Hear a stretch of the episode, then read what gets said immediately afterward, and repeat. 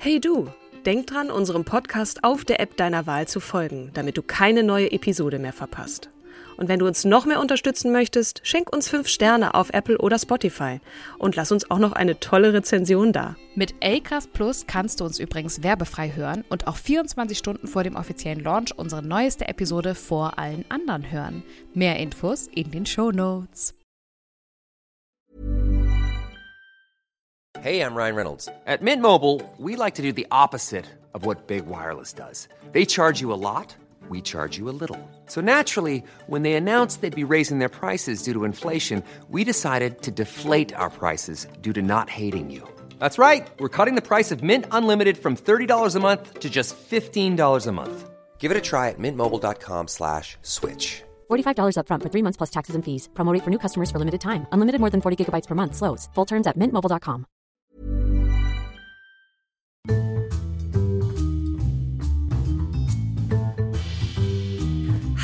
und herzlich willkommen zu unserer Weihnachtsfolge, nämlich der 75 von Starke Frauen, wie immer von und mit Kim Seidler. Und Katrin Jakob. Ich wollte jetzt gerade wieder ein Wundervoll davor schieben, aber das habe ich schon so oft gesagt, weil du bist einfach wundervoll, Kim. Frohe Weihnachten. Fröhliche Weihnachten, meine Liebe. Ja. Wir haben uns ja vorher äh, darauf verständigt, dass wir am Ende der Folge ähm, für euch singen. Ah. Genau, heute soll es um das Thema Frauenquote gehen, mhm. weil sie ja nun jetzt verabschiedet wurde, hoffentlich. Also zumindest hat sich der Arbeitskreis darauf verständigt. Die, das wurde relativ lange ja von der CDU geblockt, bis dann Herr Söder äh, plötzlich sagte, er ist ein absoluter Fan von der Frauenquote. Und schwuppdiwupp, einen Tag später hat der Arbeitskreis dann gesagt, jawohl, die Frauenquote kommt oh. für die Vorstände. Nicht ver zu verwechseln mit den Aufsichtsräten. Mhm. Die äh, Frauenquote für die Aufsichtsräte wurde ja bereits im Bundestag März 2015 beschlossen, dass es 30 Prozent Frauenanteil in den Aufsichtsräten geben soll. Zum 1. Januar 2016 ist das Gesetz zur Frauenquote in den Aufsichtsräten in Kraft getreten und inzwischen ist äh, der Anteil von, ich glaube, damals war es noch 21,9 Prozent und es ist inzwischen auf 32 Prozent gestiegen. Also die 30 Prozent wurden ähm, erreicht. Halleluja, sage ich da nur, weihnachtsgerecht. Äh, jetzt die Frage, und das war jetzt nicht nur auf Empfehlung, Empfehlung, weil manchmal heißt es ja, ne, es wird gebeten darum, es wird angeraten, äh, das ist sozusagen auf freiwilliger Basis, aber im Falle der Aufsichtsräte war wirklich die Quotierung verpflichtend, richtig? Richtig. Für 105 okay. deutsche Firmen. Man darf auch nicht ver verwechseln, dass es ja immer ähm, börsennotierte Unternehmen sind mhm. und alle weiteren privatwirtschaftlichen Unternehmen sind dazu verpflichtet, sich ein eigenes Ziel zur Erhöhung des Frauenanteils in Aufsichtsräten, Vorständen und oberes Management-Ebene zu setzen. Das ist letzten Endes, wir gucken uns historisch auch nochmal ähm, die, die Gesetzestexte äh, im leicht, in leichter Sprache an ähm, und schauen uns einmal an, wo wir eigentlich insgesamt herkommen in der Gleichberechtigung ähm, zwischen Mann und Frau. Mhm. Genau. Und ähm, das ist sozusagen, es wurde bis jetzt oder bis dato, bis zu 2015 immer an die Vernunft appelliert. es ist aber nichts passiert. Das hat ja wahnsinnig weit, genau, das hat uns wahnsinnig ja. weit gebracht.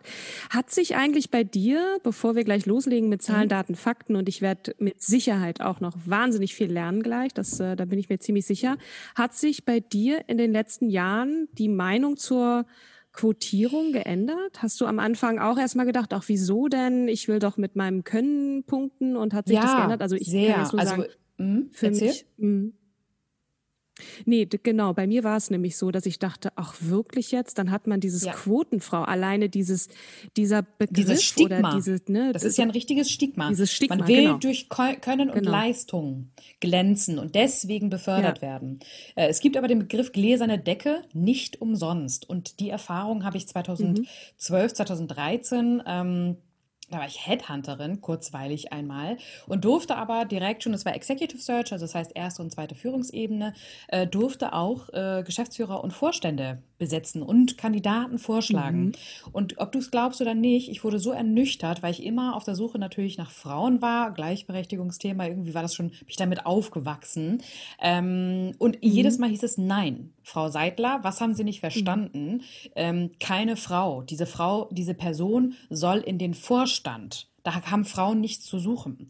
Und das ist etwas, ich glaube, dass man sagt ja auch, ähm, das ist eine sehr homogene Masse, die da oben sind. Ähm, und wenn man jetzt zum Beispiel sich auch nochmal das Ost, ja, wenn man sich auch nochmal das Ost-West-Gefälle, mhm. du merkst, es ist mein Herzthema, ne, Herzblutthema. Äh, ja, deswegen ja. ist es für mich Sprudelt. eine, eine, auch eine Weihnachtsfolge wert, weil für mich ist es das schönste Geschenk, dass diese Frauenquote kommt. Und äh, ich würde so gerne einfach euch erklären, warum das ein Geschenk ist und auch ein, ein, äh, eine, warum es eine Weihnachtsfolge wert ist. Ähm, und ja, genau, deshalb auch diese wunderbare Episode. Ähm, Definitiv. Es gibt tolle Studien. Ja, ja? Ähm, hm, nee, ich wollte nur kurz abschließend zu, zu meinem Gefühl, erst diese Entrüstung, um Gottes Willen, warum mhm. braucht's denn das? Ne? Wir müssen doch irgendwie uns selber mal, äh, äh, wir, ne? wir müssen nur hart genug kämpfen und es auch wirklich wollen, dann schaffen mhm. wir es mhm. nach oben. Und im Laufe der Jahre bin ich einfach so ernüchtert worden. Ja. Ne? Nicht, dass ich selber in den Vorstand hätte wollen oder auch die, die Chance gehabt hätte, in meiner beruflichen Karriere das anzustreben. Aber ich habe von so vielen unterschiedlichen Frauen, die so eher karrieristisch unterwegs waren, mhm. das gehört, was sie sich anhören mussten auf dem Weg mhm. nach oben. Ne? Die, die, die, die, die Sprache, die, die Sprüche, all das, äh, da bin ich jetzt voll auf deiner Spur und freue mich gleichermaßen mit dir und bin Feuer und Flamme für das, ja. was jetzt kommt. Ähm, es gibt ganz tolle Studien und zwar gibt es FIDA, das ist Frauen in die Aufsichtsräte abgekürzt, ähm, die sich mhm. ganz viel die Women on Board Index angucken, ähm, Frauenanteil im Aufsichtsrat und äh, also, ne, weil das ist ja auch die, die, die Vorgeschichte jetzt letzten Endes für die Frauenquote für, für die Vorstände. Ähm, ich selbst bin ja Vorstandsmitglied bei Women in Film and Television Germany. Das heißt, wir gucken uns viel auch Frauen in den Medien an. Da möchte ich euch total mhm. gerne, die, hast du, die kennst du auch schon, die Malisa Stiftung. Das ist die, äh, Ma steht für Maria und Lisa ist die ähm, Tochter von Maria Furtwängler. Die beiden haben eine Stiftung gegründet und arbeiten ganz eng verzahnt mit der Universität Rostock zusammen und ähm, zeigen mit ihren Studien ziemlich stark ähm, die Diskrepanz in der Gleichberechtigung auf. Einmal vor der Kamera, aber auch hinter der Kamera und auch insgesamt. Sie haben mir zum Beispiel, ähm, das hattest du mir auch äh, gerade noch vorher erzählt, ähm, einmal die, die Berichterstattungen angeguckt und ihr Schlag, äh, ihre Schlagzeile ist Frauen sind die wahren Heldinnen in der Krise. Erzähl Zu Corona-Zeiten, ne? Also genau. gerade was, was so ähm, Ärzt, Ärztinnen und Ärzte kommen zu Wort. Wie, wie groß ist da der Frauen- und Männeranteil, ne? Bei nahezu 50-50 Verteilung. Wäre es paritätisch? Ist es ja, ja. nicht. Es ist ja 67 genau. Prozent Männer erzählen, äh, wie, wie, so die, wie so die Lage der Nation ist und 33 Prozent äh, Frauen. Und wir hatten uns vorher ja auch noch die Geschichte angeguckt mit Drosten und seiner Mitstreiterin. Ja. Also erstmal in der Online-Berichterstattung Berichterstattung wurden Frauen nur zu rund sieben Prozent als Expertinnen erwähnt. Und wir haben gerade im Vorwege uns nochmal so richtig schön echauffiert über einen Artikel von, äh, vom Spiegel, Spiegel Online. Die Frau heißt Sandra Kiesek, Partner in Crime, äh, was den äh, Corona-Podcast von Christian Drosten, äh, der ihn gestartet hat, angeht. Die, die wechseln sich ja ab. Und Sandra Kiesek wird vom Spiegel, führt mit dem Spiegel ein Interview und die erste Frage, die sie dort zu hören bekommt, Frau Professor Kiesek, seit September sind Sie alle zwei Wochen im Wechsel mit Christian Drosten im NDR Corona-Podcast Coronavirus-Update zu hören. Ist Ihnen klar, dass Sie die Quotenfrau sind? Und äh, sie versucht Haltung zu bewahren und antwortet lachend, hm, schwierige Frage. Ich glaube schon, dass der NDR gerne eine Frau haben wollte, aber nüchtern betrachtet halte ich genau die gleiche Stellung inne wie Herr Drosten. Ich leite ein virologisches Institut an einer großen Universität. Ich muss mich nicht verstecken. Und da ist dann die Frankfurter Rundschau auch nochmal äh, in Persona Katja Torwart dem Ganzen äh, äh draufgesprungen und hat sich derartig auch in einem Kommentar über die, diese erste Frage aufgeregt. Also es ist wirklich interessant. Was soll das? Was soll diese Scheiße? Sorry, ja. da muss ich mich jetzt auch gerade ähm, nochmal aufregen. Es geht ja. nicht darum, dass man eine Frau ist, sondern man ist einfach Expertin, Bums. So. Und das haben die Leute vom Spiegel da in der Form ich entschuldige mich jetzt für alle wirklich guten Journalistinnen und Journalisten, die für den Spiegel arbeiten, aber das hier war wohl nix. Ja, finde es auch ganz herrlich durch diese Quotenregelung jetzt für den Vorstand. Äh, gibt es einige Männer sagen, die dann gesagt haben, ich bin übrigens ein Quotenmann, denn äh, Frauen haben mir den Weg frei gemacht, indem sie dann Mutter wurden oder in Teilzeit gegangen sind. ähm, äh, Ehegattensplitting ist ja auch noch ein riesengroßes Problem in unserer Wirtschaft, ähm, solange das existiert und ein Minijob, äh, also wenn ich halt von Teilzeit ähm, meine Stunden hochschraube, verdiene ich dann im Jahr irgendwie von, äh, im Vergleich zu einem Minijob 1000 Euro mehr. Mhm das motiviert ja mal gar nicht. Mhm. Und auch wenn man ähm, Vaterschaftsurlaub verlängert, wenn man das gesetzlich gleich verankert, dann hat man eine bessere Chance von Gleichberechtigung. Mhm. Julia Jekel ist auch eine ganz fantastische Frau äh, vom Gruner und Jahr, ähm, die auch sagt, äh, plötzlich zeigt die Krise in Deutschland, ähm, im Vergleich zum Inter also im internationalen Vergleich, dass wir plötzlich wieder alles auf Männer setzen mhm. und dass die Frauen verschwinden. Männer können äh, fast, schaffen es plötzlich unfassbar viele wissenschaftliche Artikel zu, schrauben, äh, zu schreiben und die Frauen verschwinden. Abdeckung von Kinderbetreuung. Mhm. Wo hat man denn wirklich auch, äh, es gibt einige Städte, da ist es katastrophal, da kannst du dich schon in die Kita anmelden, wenn du gerade das Ei befruchtet hast, wenn es denn so weit kommt, weil du einfach äh, dann Angst haben musst, dass du die Kinder nicht betreut bekommst. Aber da arbeitet Franziska Giffer ja ganz stark dran und ähm, ist sich das ja. halt auch bewusst, was ich auch großartig finde. Also die macht wirklich, äh, setzt sich auch sehr stark für Parität ein. Parität, Gleichberechtigung, gleich, ähm, äh, Gleiches, Gleiches. Ich wollte ganz kurz mal ja. sagen, das durchschnittliche Geschäftsführungsmitglied in den 100 größten Familienunternehmen ist laut einer Albright-Studie, es gibt eine ganz fantastische Albright-Stiftung, ähm, und äh, da kann ich äh, albright-stiftung.de, da findet ihr diverse Berichte, unter anderem Entwicklungsstand, deutsche Konzerne entdecken erst jetzt Frauen für die Führung. Gerade, äh, naja, letztes Jahr, 23. September 2019 erschienen, dann jetzt im Juni 2020 die deutschen Familienunternehmen, Doppelpunkt traditionsreich und frauenarm. Dazu zählen ja Aldi, Bertelsmann, Bosch, Burda, Otto, Oetker, Haniel, Axel Springer, sind die größten deutschen Familienunternehmen. Ähm, ja, sind aber auch noch sehr stark tradiert. Und am 1. März 2020 sind weniger als sieben Prozent der Mitglieder in den Geschäftsführungen Frauen. Und ja, ja, gibt unterschiedliche stimmt. Thesen. Einmal natürlich auch, dass äh, der Boys Club ist über Jahrtausende gewachsen. Der Boys Club ist halt das Männernetzwerk. Ja, ähm, mhm. ich befördere auch gerne einen jungen Mann, der ähnlich aussieht wie ich, der ähnlich äh, den Habitus hat wie ich, ähm, weil er mir am nahesten steht und man sich halt mhm. sofort verbunden fühlt. Ja. Wie werden Frauen repräsentiert? ist auch etwas, was ich meiner Geschäftsführung gerade erst so ein bisschen äh, ähm, unter die Nase gerieben habe, dass ich gesagt habe, wie ist in der, äh, in der Leadership-Runde die Repräsentanz von Frauen und wie ist ist der Anteil von Frauen und Männern äh, bei den Mitarbeitern? Ja. Es ist ein, anscheinend ein sehr, sehr neues Thema irgendwie. Der, die, der Medienzirkus ist doch erstaunlich männlich, leider. Genau. Ich wollte einmal ganz kurz äh, sagen, wo wir gerade stehen. Das durchschnittliche Geschäftsführungsmitglied in den 100 größten Familienunternehmen ist 93 Prozent männlich, 90 Prozent deutsch, 1965 geboren, 76 Prozent Ausbildung in Westdeutschland, 23 Prozent Ausbildung im mhm. Ausland, 45 Prozent Wirtschaftswissenschaftler, 36 Prozent Ingenieur. Zum mhm. Vergleich, das durchschnittliche Vorstandsmitglied in den 160 Unternehmen im DAX, MDAX und SDAX. Man kann sich das DAX, MDAX, SDAX ist so eine Staffelung. DAX sind halt die äh, ähm, größten äh, börsennotierten Unternehmen. MDAX ist sozusagen die zweite Liga, also äh, DAX ist halt Blue Chip und ja. SDAX dann halt die, ja, die drittgrößten sozusagen.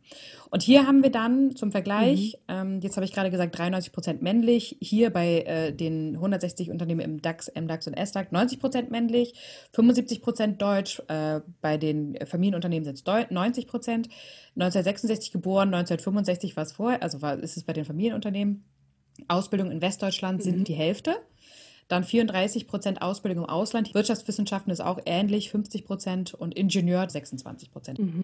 Die Frauenquote ist relevant, weil wir haben halt 52 Prozent äh, Frauenanteil in Deutschland, sind aber insgesamt in den Führungsetagen, natürlich jetzt mit der Bundeskanzlerin, äh, es gibt die, die, die Speerspitzen haben wir, ähm, die auch, auch eine Ursula von der Leyen setzt sich wahnsinnig dafür ein, dass sie sagt, ihr müsst mir einen Mann und eine Frau vorschlagen. Auch total spannend, dass sie sich sehr stark darum kümmert. Also die macht ja wenigstens mal den Mund auf für die Frauen. Ich habe das bei Angela Merkel, korrigiert korrigiere mich, wenn ich falsch liege, du hast dich mit der Frau wahrscheinlich noch ein bisschen mehr beschäftigt, nicht den Eindruck, dass sie so als, als äh, äh, Speerspitze der Frauenbewegung so nach oben geht. Sie ist ostdeutsche Frau ich, danke ja. dir für diese wunderbare ja. Überleitung, denn ich möchte jetzt ganz gerne mit einem Zitat von Dr. Angela Merkel. Jetzt um bin Ecke ich aber kommen. mal gespannt wie ein Flitzebogen doch. Und zwar kam das Zitat äh, zum 100-jährigen Frauenwahlrecht 2019 und lautet wie folgt.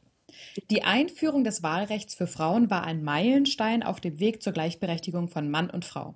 Jahrzehntelang haben mutige Frauen dafür gekämpft, bis es im Jahre 1918 durchgesetzt wurde. Viele weitere wichtige Schritte zur Gleichberechtigung folgten. Trotz aller Anstrengungen, noch sind wir nicht am Ziel. Lassen Sie uns gemeinsam Politik, Wirtschaft, Kultur und Zivilgesellschaft Vorgesetzte und Kollegen, Frauen und Männer nachdrücklich daran arbeiten, dass Frauen und Männer in allen Bereichen die gleichen Chancen erhalten und diese auch tatsächlich nutzen können. Ähm, das sind gute Worte. Ja. Äh, ich äh Ne, natürlich ist das im Rahmen einer Feierlichkeit für die Frauen oder für das Frauenwahlrecht mhm. gefallen. Darüber hinaus darfst aber nicht vergessen, mir wenig bekannt. Jetzt mhm. tatsächlich äh, ein Jahr später äh, die Frauenquote gekommen ist, die nun wirklich schon fast seit nahezu einem Jahr vorliegt von der SPD mhm. und äh, äh, vehement geblockt wurde. Mit Hilfe von Herrn Söder, äh, der dann auch noch irgendwie sagte, ach komm, lass doch die Frauen öffentlich, auch mal bitte Öffentlich, also, ja. Ne? Vorher hat die CDU ja. das komplett geblockt. Ja. Umso mehr freut es mich natürlich, dass äh, diese Quote jetzt nun kommt. Und ja. wir haben auch zuvor Support von unterschiedlichen Regionen, zum Beispiel auch der Präsident des Deutschen Instituts für Wirtschaftsforschung, DIW abgekürzt, Marcel Fritsche, meinte, Zitat, auch die Unternehmen werden letztlich davon profitieren, denn viele Studien zeigen, dass diverse Vorstände erfolgreicher sein können, vor allem um die wichtige Transformation der deutschen Wirtschaft voranzubringen.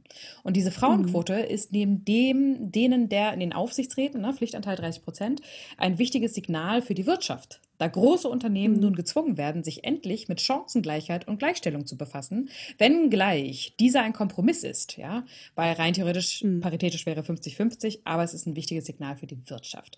So, mhm. ähm, kommen wir, und wenn man jetzt halt auch nochmal äh, einmal diese Bias-Betrachtung, die ich schon angesprochen hatte, der Boys Club und dann aber auch die mhm. Sozialisierung der beiden Geschlechter. Ne? Es gibt ja eine riesengroße IBM-Studie von Gerd Hofstede, der verschiedene Dimensionen betrachtet hat, unter anderem auch die Kulturdimension Maskulinität versus Femininität in Deutschland und ähm, gesagt hat, naja, Deutschland ist halt stark maskulin geprägt aufgrund dessen, dass es eine mhm. patriarchalische Gesellschaftsstruktur gewesen ist. Und ähm, mhm. ich muss hier auch noch mal ganz kurz einwerfen, wir hatten letztes, äh, letztens ja auch Antoine Brown Blackwell ähm, äh, vorgestellt, ja. die Charles Darwins Theorie über die Unterlegenheit der Frau widerlegt hat.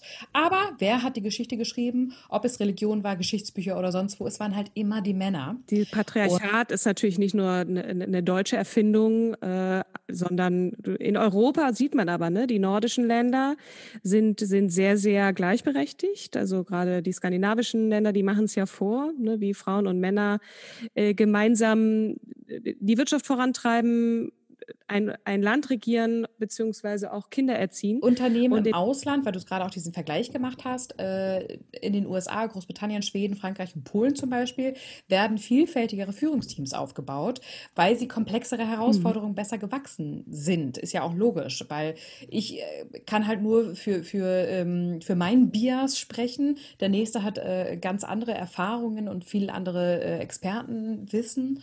Ähm, und je komplex. Kannst du noch mal sagen, was Bias ist? Entschuldigung, wenn ich da ein. Ach so, natürlich. Ähm, unconscious Bias ist im Endeffekt ähm, etwas, was ich unbewusst mache. Das heißt, mein Bias ist, ähm, ich suche mir meistens Leute, die ähnlich ticken wie mhm. ich. Wenn ich mir meinen Freundeskreis angucke, gut, meiner ist jetzt irgendwie divers, aber es gibt ja häufig Leute, also wir hatten letztes im Studium, letztens ist auch gut, aber im Studium hatte, ähm, hatten wir Wirtschaftspsychologie gehabt und dann meinte er, wer von euch, ähm, die jetzt studieren, hat einen Handwerker im Freundeskreis? Mhm. Ich war die Einzige. Echt, ja? Von insgesamt, wir waren aber auch nur, ich glaube, 23 oder 25 Studenten. Ich war die Einzige, mhm. ja, weil die haben halt ihre Studenten als Freundinnen. Das heißt, die haben äh, in der Seltenheit eine Ausbildung. Du hast, du bleibst plötzlich ja in deinem, mhm. also sind ähnlich wie ich. Mhm. Das nennt sich der Unconscious Bias letzten Endes. Mhm. Und das ist auch diese unterbewusste Beförderungen von, ach, die Person, mit der kann ich mich total identifizieren. Wir sind voll auf einer Wellenlänge, mit der macht das Spaß, mhm. weil die versteht mich, wir gehen zusammen golfen. Die Frau, mit der muss ich plötzlich diskutieren, weil die hat überhaupt nicht meine Grundsätze. Ähm, und das ist mir zu anstrengend. Das ist ja der Faktor, das auch, was Ursula von der Leyen so schön in, ähm, in der Podcast-Folge Die Boss zum Beispiel auch gesagt hat, äh, weil, weil die Moderatorin dann halt auch meinte, mhm. Ähm, ja, aber ich weiß jetzt gar nicht, ob ich der, ähm, ich habe ja keine Partei, mit der ich mich 100% identifizieren kann. Und da sagt Ursula von der Leyen, ja, aber so funktioniert doch Demokratie. Wir mhm. diskutieren. Wir müssen doch nicht überall einer Meinung sein. Wir müssen Kompromisse finden. Das ist ja der Austausch. Ne? Dis äh, Demokratie tut manchmal weh, weil wir genau unterschiedliche äh, Blick Winkel auf, auf Dinge haben. Ne? Das, äh, das, das, davon lebt ja, von den Unterschieden lebt ja eine Gesellschaft. Ne? Genau. Und gerade auch äh, diverse Teams funktionieren besser, wie oft ich das schon gehört habe, auch von Männern, aber es ändert sich einfach nichts. Ne? Also, mhm. um jetzt mal wieder auf die Quotenregelung zurückzukommen, wenn ihr schon das feststellt auch, warum handelt ihr nicht danach? Warum macht ihr dann wieder High Five in euren Meetings und alles ist schön und, und einhellig so? Ja. Ja da, dafür muss es halt einfach leider dann ein Gesetz geben. Und genau. Ja. So, kommen wir zurück. Äh, äh danke genau. für, oh, du bist toll. Ich liebe deine Überleitung, echt jetzt. Mm, also der, der Fokus auf die Gleichberechtigung der Geschlechter wurde bereits ähm, in der Weimarer Verfassung 1919, 1919 mhm. im Artikel 109 Absatz 1 ähm, ausgeführt. Das wurde damals aber nur auf die Deutschen vor dem Gesetz äh, wurden die Deutschen verpflichtet zur Gleichberechtigung. Also Männer und Frauen hatten hiernach theoretisch grundsätzlich dieselben staatsbürgerlichen, staatsbürgerlichen Rechte und Pflichten. Ich betone mhm. das jetzt gerade so übertrieben, ähm, weil eine Frau, die du dann auch gleich nochmal vorstellen willst, wird dann in dem Grundgesetz, wie wir es heute kennen, 48, 49 dafür sorgen, dass diese Verpflichtung zu staatsbürgerlichen Rechten und Pflichten nochmal richtig mhm. geschärft wird. Weil, mhm. was nämlich das Wie wurde nie erklärt. Das heißt, rein mhm. theoretisch, also rein praktisch vor dem Gesetz, waren sie äh, gleichberechtigt, ja, nach staatsbürgerlichen Rechten mhm. und Pflichten. Ähm, aber die Frauen haben zu bis 1919 noch dafür gekämpft, dass sie zum Beispiel Mutterschutz bekommen, drei Wochen, aber unentgeltlich und dass sie eine mhm. Acht-Stunden-Woche bekommen. Also die hatten noch ganz andere Themen als das, was wir jetzt heute letzten Endes haben. Diese Weimarer Verfassung wurde übrigens ähm, von der Nationalversammlung verabschiedet, in der 41 Frauen drin waren. Also dazu gehörten 41 Frauen. Ähm, ja. Nun darf man aber auch nicht vergessen, dass die Deutschen nochmal erschüttert wurden vom weiteren Weltkrieg, einem, einem Zweiten Weltkrieg. Äh, mhm. Eine neue Staatsbildung wurde, wurde geschaffen. Ähm, Frauen wurden erstmal dazu gezwungen, in Munitionsfabriken zu arbeiten. Vorher sollten sie nicht arbeiten. Hitler hat ihnen ja auch den Muttertag weggenommen, äh, Quatsch, den Frauentag weggenommen, hat gesagt, ihr kriegt jetzt einen schönen Muttertag, weil ihr seid eine Gebärmaschine. Ich überspitze es jetzt bewusst, ähm, da der Krieg ja bekanntlich viele Opfer gefordert hat. Ja, ja. So, dann haben wir 48, 49, da hat die, äh, die Bundesrepublik Deutschland seine Mitbürger zur Gleichbehandlung verpflichtet. Der, Parlamentar der Parlamentarische Rat übernahm bei der Entwicklung des Grundgesetzes den Artikel 100 1909 Absatz 1 der Weimarer äh, Republik. Allerdings auch nicht mehr auf die Beschränkung auf Deutsche, also dass es nur noch für Deutsche gilt. Mhm. Er wurde nochmal markant abgeändert durch die Juristin Elisabeth Selbert. Die, das wirst du uns jetzt erklären eine der vier Mütter des Grundgesetzes. Ähm, ja. Ich finde, ne, also das, äh, es waren 61 Männer und tatsächlich nur vier Frauen, die mitgewirkt haben an einer Schaffung des Grundgesetzes und an, an der Formulierung.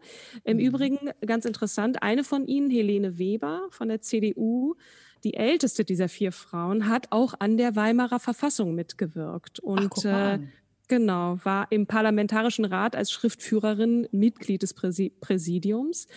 Und äh, ja, das war ganz interessant. Und Elisabeth Selbert und ihre Parteigenossin, äh, also auch in der SPD, Friederike Nadig, die haben anfangs, also gegen heftigen Widerstand, auch aus den eigenen Reihen, ne, durchgesetzt und, und diesen auch mit flammenden Reden, es gibt da übrigens auch einen sehr schönen Film, ich weiß nicht, ob man den noch angucken kann in der ARD-Mediathek, mit Iris Berben als Elisabeth Selbert, ähm, für, diesen, für diese Formulierung, Männer und Frauen sind gleichberechtigt, äh, dann in das bundesdeutsche Grundgesetz durchgeboxt. Ne? Und Artikel 3, genau. Artikel 3, genau, Absatz 2, ja.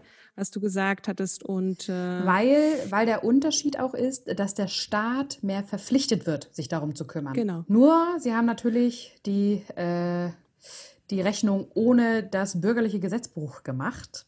Denn im BGB mhm. heißt es immer noch, dass ähm, nach dem bürgerlichen Gesetzbuch hatte in Ehe und Familie ausschließlich der Mann zu bestimmen. Die Frau durfte nicht einmal ein eigenes Konto führen, auch nicht, wenn sie selbst Geld verdiente.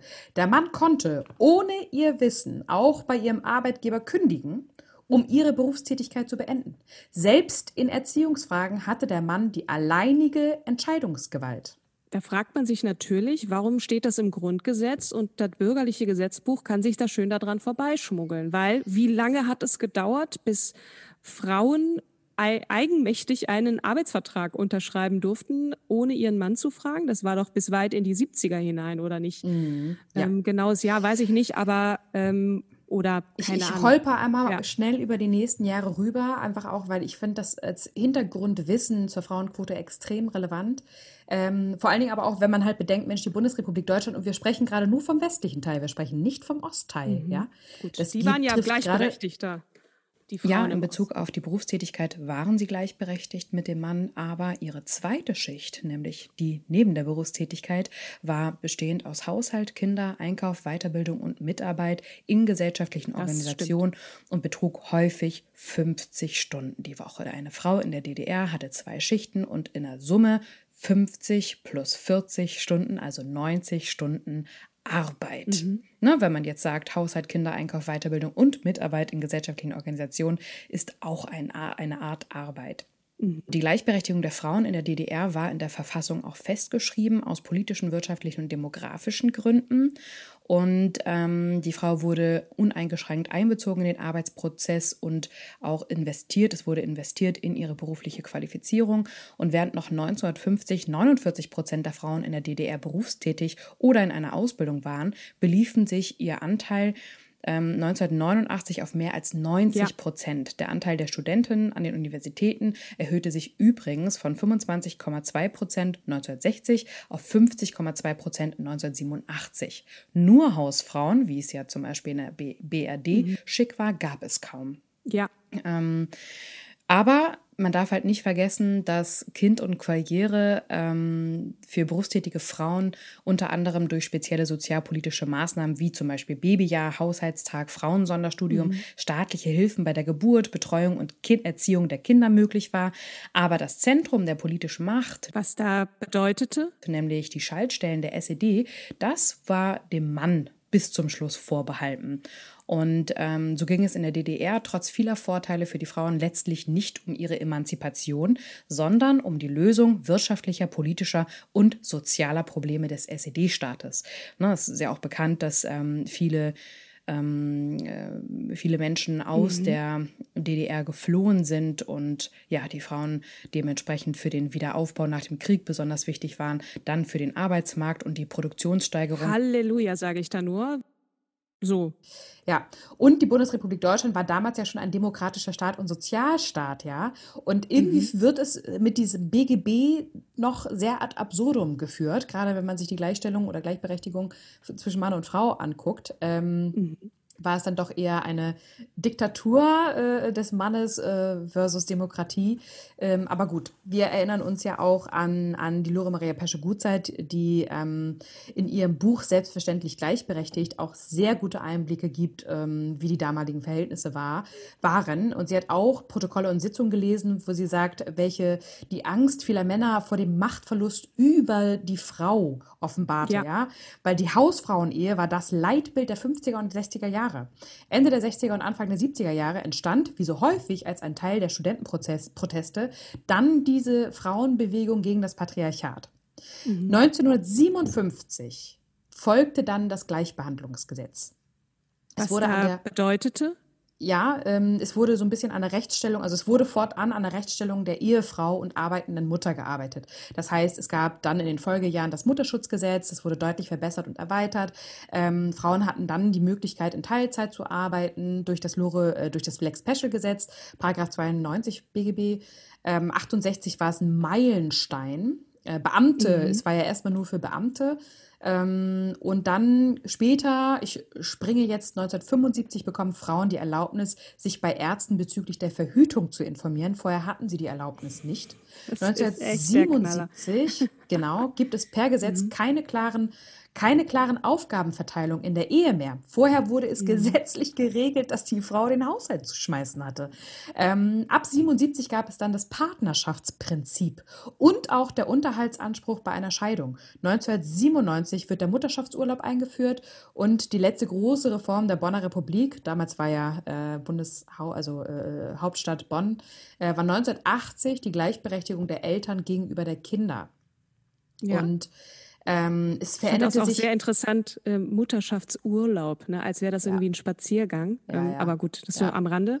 Ja, ähm, äh, in der westdeutschen Gesellschaft veränderte sich dann sukzessive das Leitbild von der Hausfrau zur berufstätigen Mutter. Aber guck mal, berufstätige Mutter. Ja. Als, als wären Männer, die arbeiten, auch immer gleich berufstätige Väter. Nein, das sind einfach, das sind einfach Männer, die arbeiten. Ja. Und bei Frauen ist, oh, die arbeitet jetzt schon wieder, gerade noch ja. das Kind da. Working Mom, so, ne? Das Und ist auch ein Stigma. Diese Frauenbewegung sensibilisierte übrigens dann auch für die antidiskriminierende Sprache, nämlich von der rein männlichen hin zur paritätischen, wie Lehrer und Lehrerin. Mathematiker und Mathematikerin.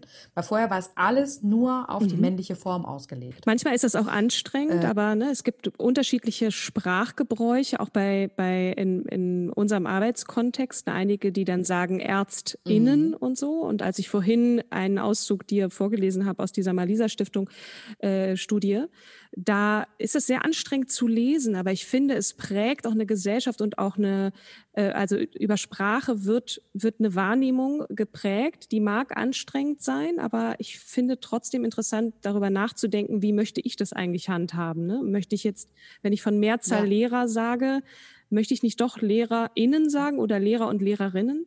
Ähm, das das finde ich schon ja. wichtig, sich zumindest damit auseinanderzusetzen und nicht gleich die Augen zu rollen. Genau, und wenn ich man sich halt der Historie bewusst ist, dass da eine äh, Diskriminierung ähm, stattfindet und stattgefunden hat, dann versteht man, warum eigentlich äh, dieses Innen da hinten dran gekommen ist. Ne? Oder auch, man sagt ja auch, man muss. Warum sagt man nicht Mensch muss? Aber es ist auch männlich geprägt. Oder mhm. Herr je, man sagt nicht Frau je. Es ist interessant. Also ja. zurück zu den gesetzlichen äh, äh Gegebenheiten. 1985 unterzeichnet die Bundesregierung im Rahmen der Weltfrauenkonferenz der Vereinigten Nationen ja. in Kopenhagen das Übereinkommen zur Beseitigung jeder Form von Diskriminierung der Frau dieses Übereinkommen zur Beseitigung jeder Form von Diskriminierung der Frau existierte, glaube ich, schon mindestens zehn Jahre zu dem Zeitpunkt. Und da hat tatsächlich dann erst äh, Deutschland 1985 mhm. dann auch unterzeichnet. Äh, kurze Zeit später. Mein Gott, das hat aber lange da ja, gedauert. darf man nicht vergessen, Sorry. 1989 gab es dann die Zusammenlegung der BRD und der DDR mit jeweils 40 Jahren, Jahren Historie und unterschiedlichen Mentalitäten in Bezug auf die Frau in der Gesellschaft auch nochmal eine große Herausforderung. Mhm. Auf jeden Fall wollte ich nochmal sagen, dass der Verfassungstext, ja, also der, der Artikel 3 im Grundgesetz, also genauer genommen Artikel 3 Absatz 2 des Grundgesetzes, äh, 1994 nochmal ergänzt wurde, wo der Staat dazu verpflichtet wurde, die tatsächliche Durchsetzung der Gleichberechtigung von Mann und Frau zu fördern. Aha. Während nämlich. Ähm, Klingt ja, konkret. Äh, während. Während Artikel 3 des Grundgesetzes vorrangig den Staat in die Verantwortung zieht, gab es dann 2006 für das Miteinander in der Gesellschaft und Wirtschaft das Allgemeine Gleichbehandlungsgesetz, kurz AGG, ah. ähm, und trat dann 2006 in Kraft. Das bietet nämlich einen rechtlichen Rahmen zwecks Diskriminierungsschutz. Also das AGG umfasst natürlich deutlich mehr Details zum Anwendungsbereich als das Diskriminierungsverbot des mhm. Grundgesetzes. 2006, genau. ja? Okay. Wow. Ja. Nun denn, 14 ja. Jahre her. Äh, und dann hat es ja noch mal ein bisschen gedauert, bis, äh, also, ne, das ist ja alles schön und gut, da steht das nun und trotzdem äh, ne, muss man sich dann immer wieder. Trotzdem hm. gibt es immer noch strukturelle Ungleichheiten, die eine Geschlechterdifferenz ausmachen. E Ne? Equal Pay, ne, als Stichwort. So. Oh ja, 20 Prozent in Deutschland. Muss man erst Frauen über ein Gesetz in den Vorstand hieven? Mir ist eigentlich eher klar, das ist natürlich, ne, man kann jetzt auch die, die Frauen nicht aus dem Hut zaubern zum Teil, ne? Wenn die nicht da sind. Du, aber die hängen da alle drunter und ver, ver, ver, äh, dürfen sich halt damit begnügen, in der zweiten Reihe stetig zu tanzen bis zur Rente, Ja. weil sie halt nicht in die erste Reihe vorkommen.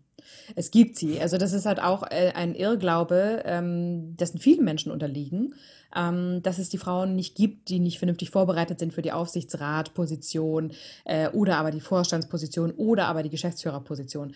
Aber jetzt mal Hand aufs Herz, wie viele sind Geschäftsführer geworden und haben da irgendwie keine äh, 20-jährige Schulung gemacht, sondern sind dann irgendwie mit dem MBA in die Unternehmensberatung und von der Unternehmensberatung direkt in die Geschäftsführerposition. War, ich meine, das wird Frauen ja genauso gehen und dann ist irgendwann diese gläserne Decke da, ne? So, wir haben das Gleiche studiert, dann werden die auch noch schlechter bezahlt, ne? Ich, 20 Prozent, ich werde Genau. bekloppt. An der Ost und West gibt es ja auch nochmal eine Unterscheidung, aber wir reden ja über Richtig. Männer und Frauen. Im politischen Im- System sehen wir natürlich aber, dass unsere Spitzenkandidatin Bundeskanzlerin Merkel von der CDU und die Bundesfamilienministerin Giffey von der SPD ähm, existieren und die kritisieren, dass es auch noch zu wenig Frauen in politischen Ämtern gibt. Und dann habe ich gedacht, Mensch, da gucke ich mir doch mal den Bundestag an. Wie ist denn da so der Frauenanteil? Der liegt bei 31,2 Prozent. In der vorherigen Legislaturperiode waren es jedoch 36,5 Prozent. Wir haben einen Rückgang an äh, Frauen. Äh, am Frauenanteil zu beobachten. Weil die AfD mehr Männer hat oder woran liegt das?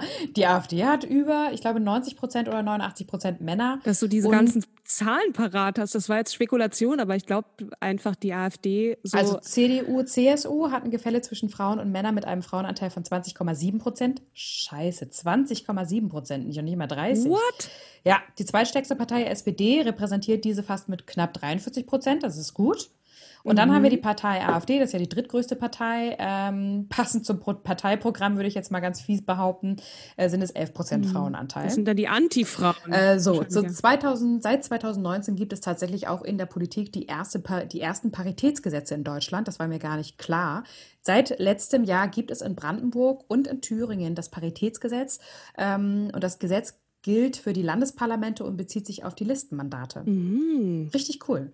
Und das wird auch weiter diskutiert. Und ich bin ehrlich gesagt auch dafür, dass es für den Deutschen Bundestag eine Frauenquote geben muss.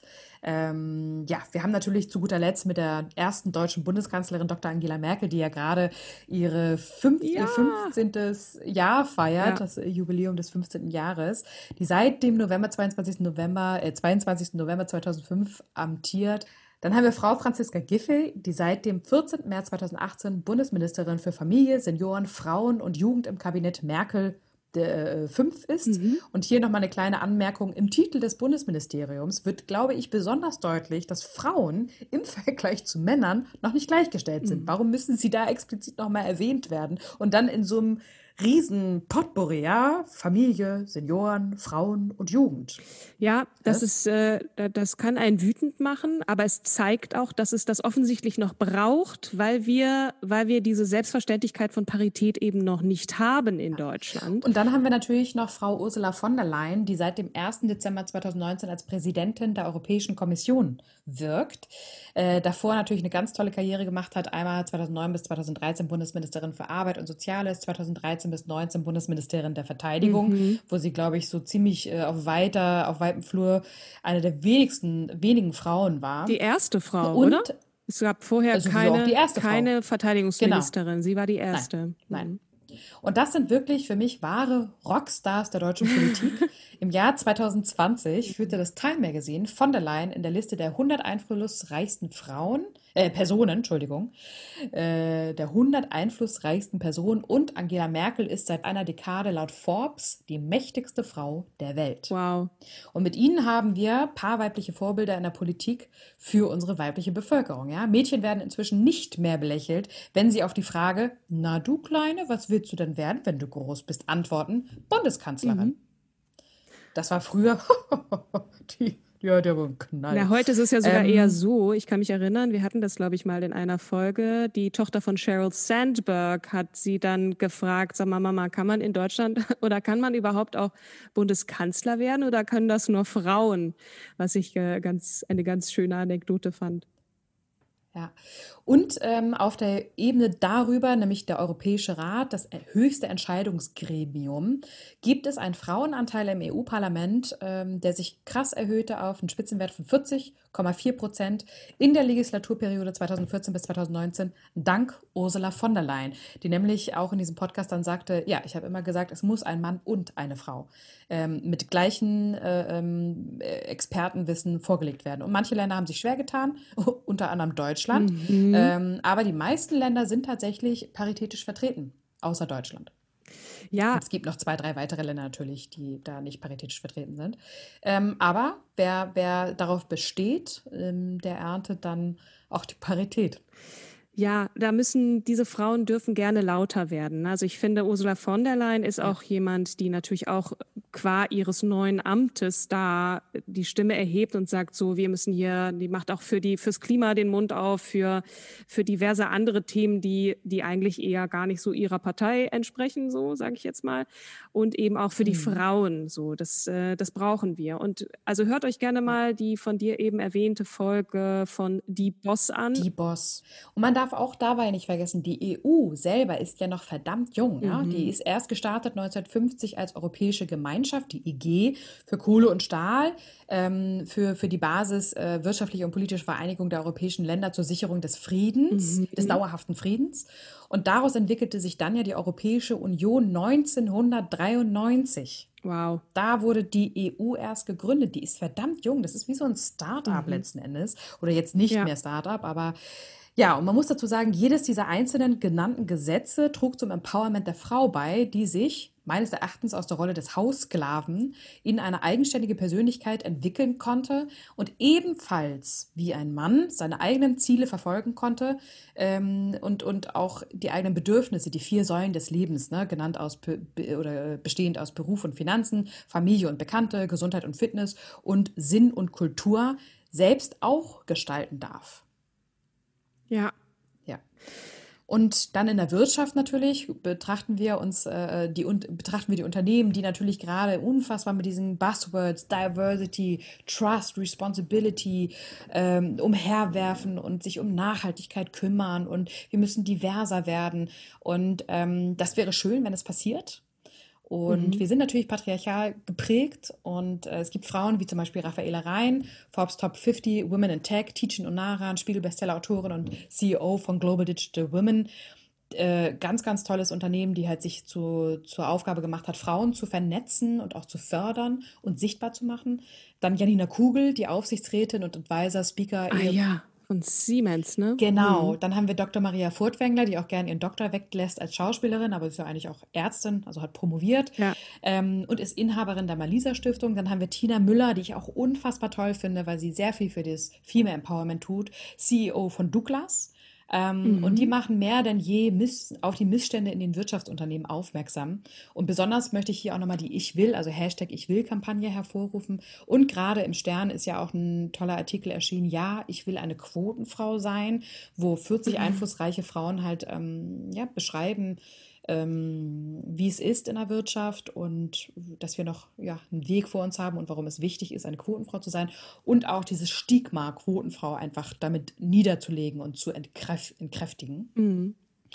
Du genau. brauchst halt einfach diese Frauen, die nach wie vor leider ja nun Quotenfrauen sind. Ne? Aber mhm. hoffentlich werden wir irgendwann in der Sprache auch so weit sein, dass das nicht dieses tut, Wort ne? nicht mehr nicht mehr Not tut.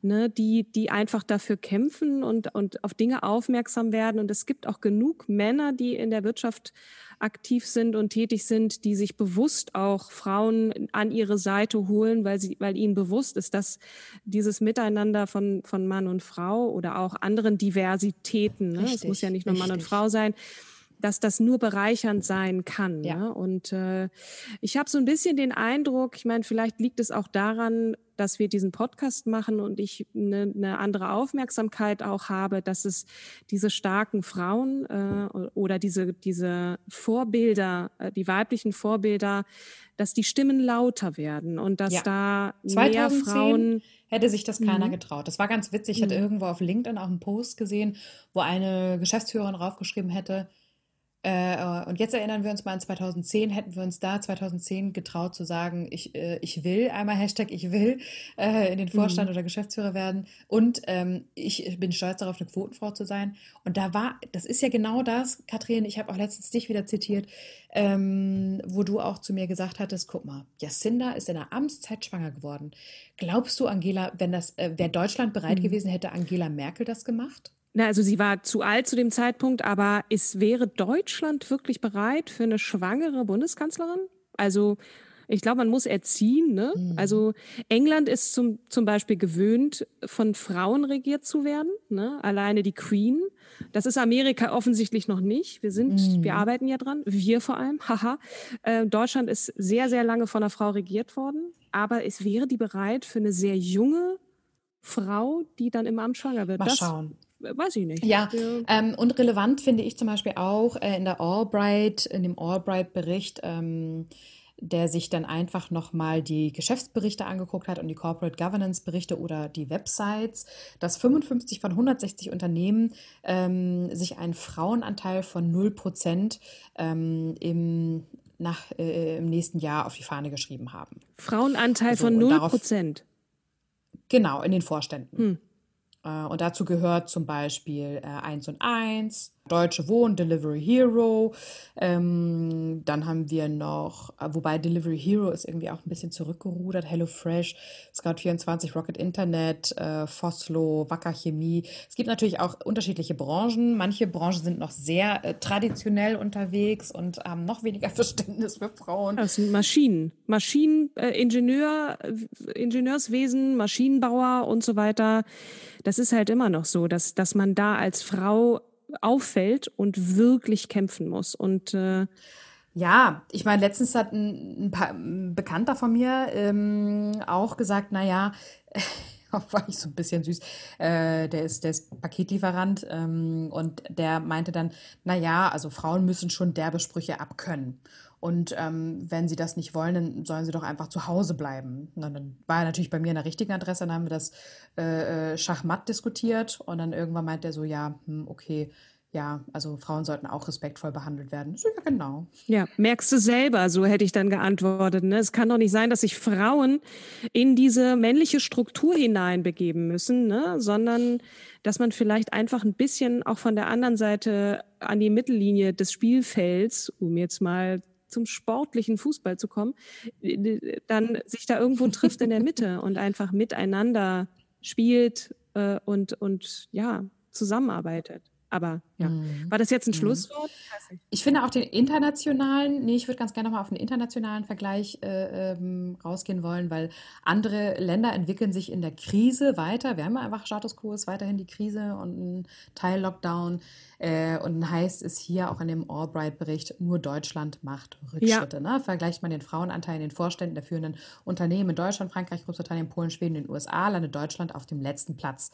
Und dann gucken wir uns mal USA an, das ist natürlich auch immer noch marginal, äh, was heißt marginal, aber naja, 28,6 Prozent mhm. Frauenanteil in den Vorständen der führenden Unternehmen. In Schweden sind es 24,9 Prozent, also USA ist führend. Dann gibt es Großbritannien mit 24,5 Prozent, Frankreich mit 22,2 Prozent, Polen mit 15,6 Prozent und Deutschland mit ähm, süßen 12,8 Prozent. Das ist doch der Hammer. Ich lese hier auch gerade im Albright-Bericht steht zu den 160 Börsen, Börsenunternehmen, dem aktuellen. Im Krisenjahr haben sogar mehr mhm. Frauen als sonst ihr Mandat abgegeben. Also es geht gar nicht so sehr darum, ja. ne, dass die sich nicht zu Wort melden, sondern die, die gehen einfach weg. Also die, wohin gehen die? Haben die es jetzt noch ja. schwerer? Ich, ich, es ist einfach ein, ein Armutszeugnis, so, das, mh. Hm. Ja. Also interessant finde ich, dass sie in Unternehmensstiftungen vorhanden sein dürfen bei Familien. Ich bin nochmal wieder zurück äh, bei äh, Familienmitgliedern in Machtposition, also kaum weibliche Familienmitglieder in Machtposition. Der Vorsitzende der Geschäftsführung 7% weiblich, Mitglieder der Geschäftsführung 7%, Vorsitzende des Aufsichtsrats, Verwaltungsrats 10%, Mitglieder des Aufsichtsrats, Verwaltungsrats 26%, in Unternehmen, Unternehmensstiftungen sitzen allerdings in den Gremienmitgliedern dann 52 Prozent. Und ich möchte nochmal sagen, weil der, die Frauenquote 2015 in Aufsichtsräten kam, dort liegt die Quote äh, September 2019, das ist der Bericht auch von der Albright, ähm, liegt er bei 31,5 Prozent, also leichter Anstieg um 1 Prozent.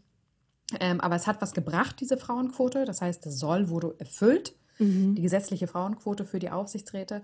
Und wenn man sich jetzt die Vorstände anguckt, da ist äh, äh, 9,3 ähm, Prozent ähm, gerade insgesamt, also eine Quersumme aus DAX 30, da liegt der ähm, der Prozentsatz von Frauenanteil bei 14,7, bei MDAX bei 9,1 und bei SDAX 5,4 Prozent. Und die Quersumme davon ist dann halt, oder der Querschnitt ist 9,3 Prozent. Mhm. So, und deswegen brauchen wir da auch eine Quote, damit sich das einfach äh, mal wieder an, damit sich das nicht wieder, sondern dass sich das einfach angleicht. Mhm. Und eine gute Repräsentanz auch, weil meistens sind doch Mitarbeiter nicht vorrangig männlich, ähm, sondern doch meistens paritätisch verteilt, mhm. aber werden nicht repräsentiert innerhalb des Vorstandes und innerhalb ja, der Führung. Das war jetzt sozusagen mein Abschluss. Und äh, Katrin, du möchtest heute singen. Habe ich dich richtig verstanden? Ach so, ich wollte noch ganz kurz was sagen, weil unsere HörerInnen vorwiegend äh, jung, also junge Frauen sind, sehr junge mhm. Frauen, mhm. die zum Teil auch noch zur Schule gehen. Mhm. Ne? Ich, ich, wir haben jetzt über Gesetzgebung gesprochen und natürlich auch über die Arbeitswelt, aber was kann sozusagen die junge Frau, die vielleicht auch noch zur Schule geht oder, oder noch ne, im, im Teenageralter ist, tun.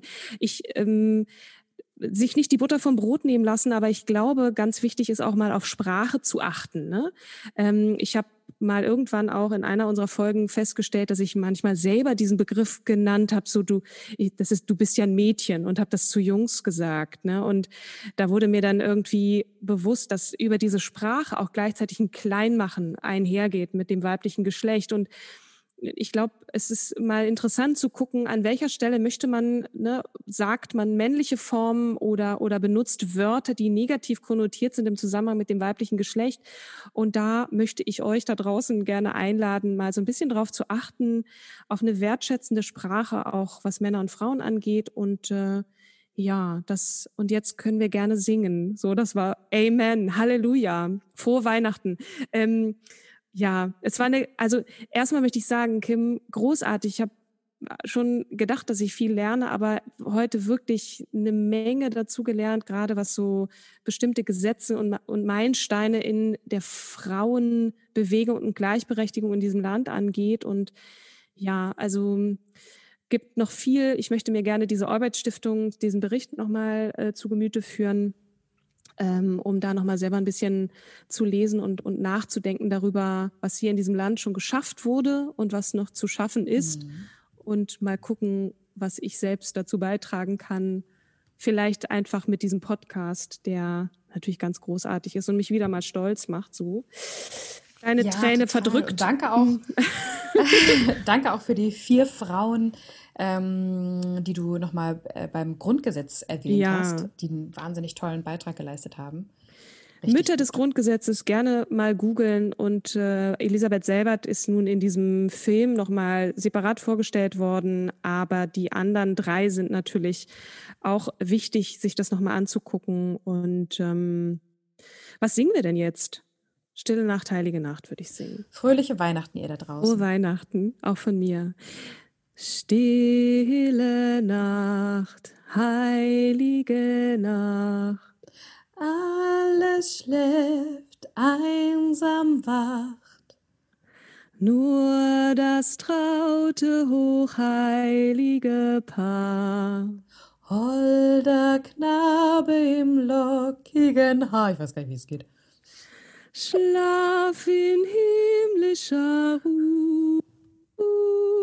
Schlaf in himmlischer Ruhe.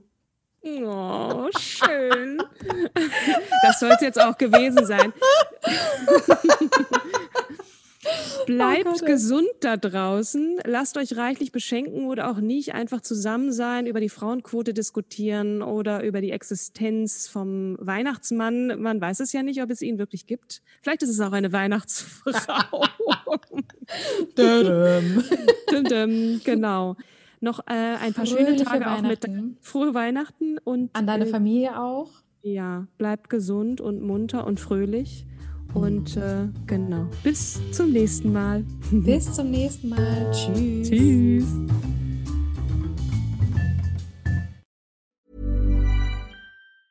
Even when we're on a budget, we still deserve nice things. Quince is a place to scoop up stunning high-end goods for 50 to 80% less than similar brands. They have buttery soft cashmere sweaters starting at $50, luxurious Italian leather bags, and so much more.